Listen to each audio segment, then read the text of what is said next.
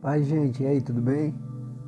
Passando aqui para compartilhar algo com o coração de vocês, certo? É algo que Deus tem ministrado ao meu espírito, tem me sustentado durante todos esses dias, durante todo esse tempo.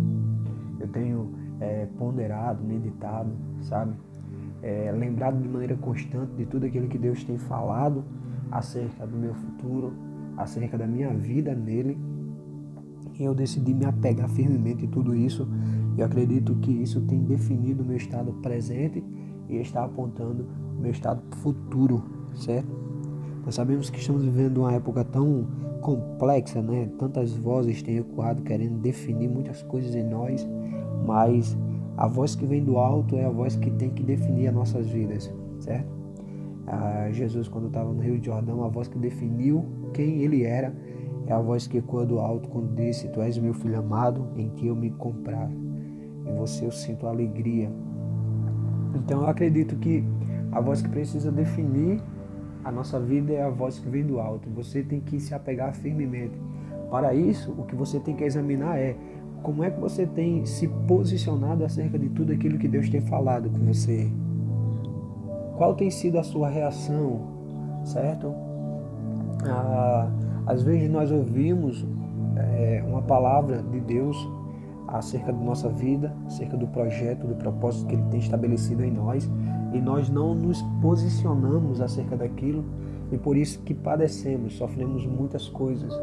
Às vezes porque estamos presos no nosso passado, certo? E esse é, olhar para trás, olhar para o nosso passado, faz com que a gente fique paralisado, neutralizado, se torne ineficaz. Uma coisa que eu sempre tenho falado para muitas pessoas, cuidado para que você não fique entre o lugar que foi liberto para o lugar que foi chamado, certo? Deus nos liberta de uma situação, nos chamando para outra situação, e às vezes pessoas não desfrutam do, do lugar que Deus chamou elas para viver, que apontou para elas viver, porque elas decidem viverem presas no seu passado.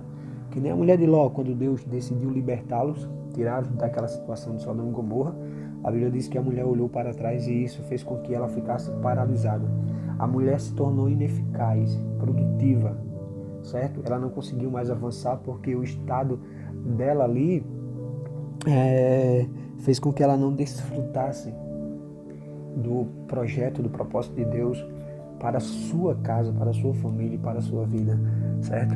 Então não permita que o seu passado neutralize você.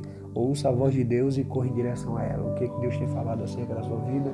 se Deus tem dito que vai fazer muitas coisas através de você, certo? Que Deus te chamou para algo extraordinário, se apegue firmemente nisso. Ainda que você olhe ao seu redor e veja tantas coisas acontecerem, tantos problemas têm se levantado, mas decida se posicionar acerca de tudo aquilo que Deus tem falado, certo?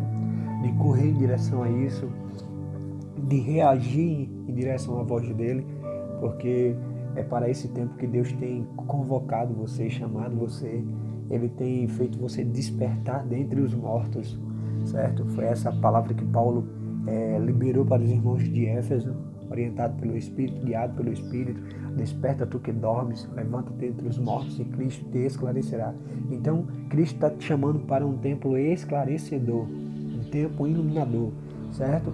Onde você, você é o porta-voz de vida, em ambientes mortos, sabe? Ezequiel 37, quando o profeta é colocado no meio de um vale de ossos secos, por meio da sua voz, por meio dele, Deus libera vida no ambiente. Então, você é convidado para este esse propósito. Você é convidado para liberar vida em ambientes mortos.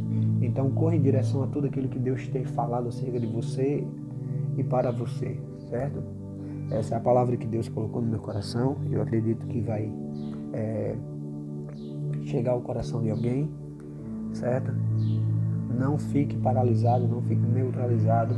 Corra em direção à voz dele, porque a, a mensagem de vida está em você e Deus te chamou para um processo extraordinário nele. Amém? Deus abençoe você. Tamo junto.